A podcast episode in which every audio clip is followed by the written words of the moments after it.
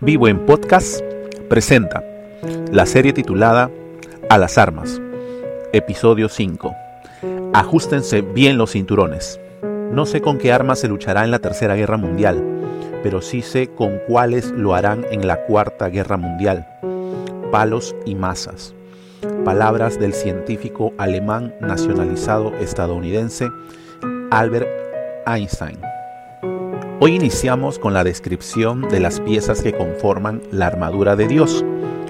Como hemos venido hablando en nuestros episodios anteriores, la imagen que tiene Pablo en mente es la de la armadura del soldado romano.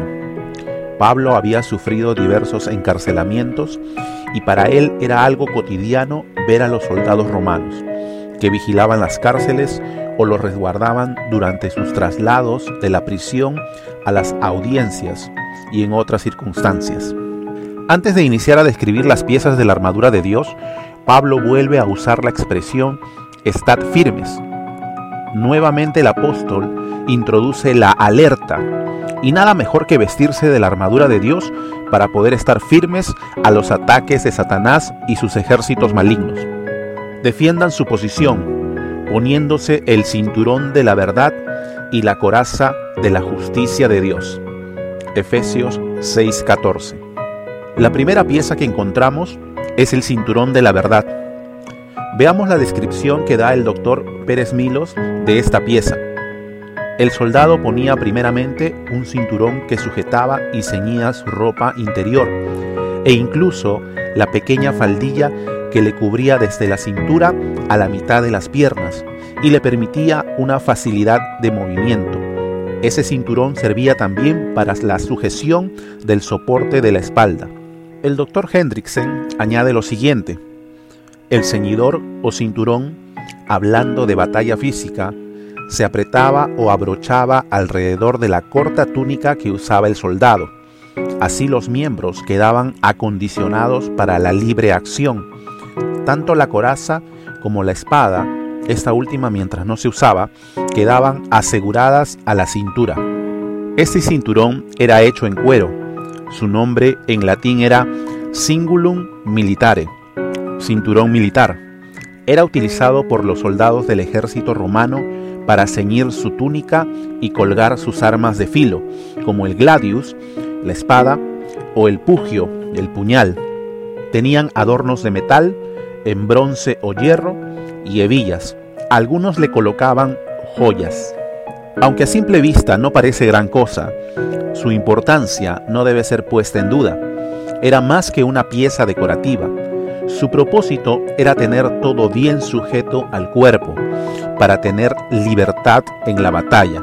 ¿Por qué Pablo le llama el cinturón de la verdad? Recordemos que nuestra lucha no es contra carne ni sangre, sino contra Satanás y sus huestes espirituales de maldad. Juan 8:44 nos da una característica clara de nuestro enemigo. Pues ustedes son hijos de su padre el diablo, y les encanta hacer las cosas malvadas que él hace. Él ha sido asesino desde el principio y siempre ha odiado la verdad, porque en él no hay verdad. Cuando miente, actúa de acuerdo con su naturaleza porque es mentiroso y el padre de la mentira odia la verdad. No hay verdad en él. Es mentiroso y padre de mentira. He aquí el por qué necesitamos ceñirnos con el cinturón de la verdad. El padre de mentira, Satanás, busca, maquina cómo engañarnos, tratando de sembrar dudas en nuestra mente y corazón, atacando la verdad de que en Cristo ya tenemos la victoria. Cuando venimos a la verdad, o sea, a Cristo, obtuvimos esa victoria. Debemos ceñirnos diariamente de la verdad, reconociendo la posición que tenemos ahora en Cristo Jesús, procurando vivir en la verdad, por lo cual, desechando la mentira, hablad verdad cada uno con su prójimo, porque somos miembros los unos de los otros. Efesios 4:25 El diablo no cesa de arremeter contra nosotros. Cuando uno vive mintiendo, para sostener esa mentira, te ves obligado a decir otra mentira. es posible que puedas mentir a tus padres o hermanos, líderes o maestros, amigos o compañeros de trabajo o estudios, pero a Dios, imposible. De Dios no se burla nadie.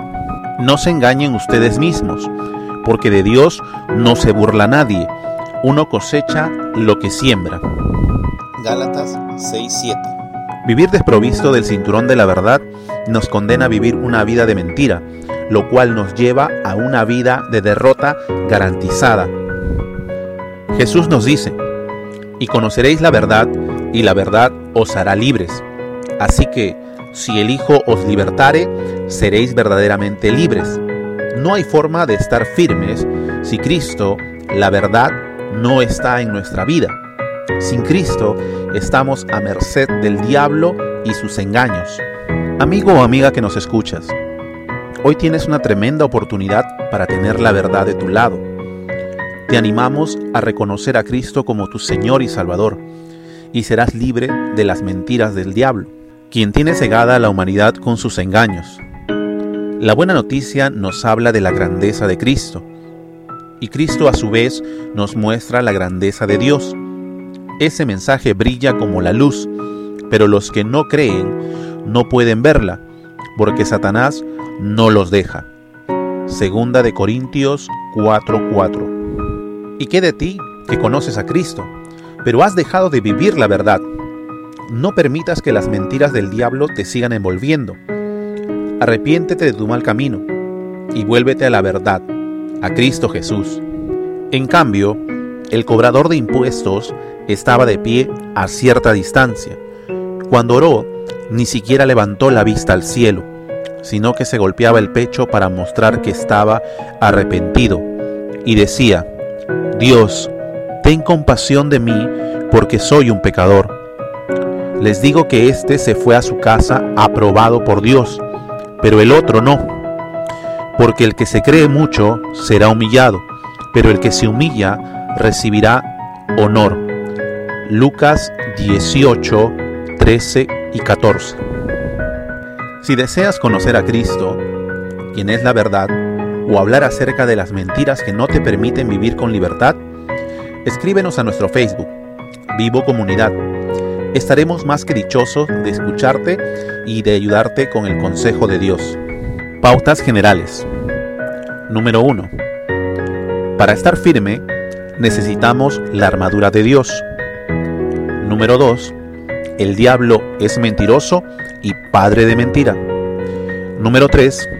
Para hacerle frente, necesitamos ceñirnos el cinturón de la verdad. Bueno, por hoy nuestro tiempo ha terminado. En nuestro siguiente episodio continuaremos desarrollando esta serie titulada A las armas. Te animamos a que puedas escuchar nuestro próximo episodio. Puedes ir dando lectura a Efesios capítulo 6 del 10 al 20. Gracias por darte un tiempo y escucharnos. Vivo en Podcast presentó Ajustense bien los cinturones. Episodio 5. Esta es una producción de Vivo, comunidad de jóvenes. Dios te bendiga.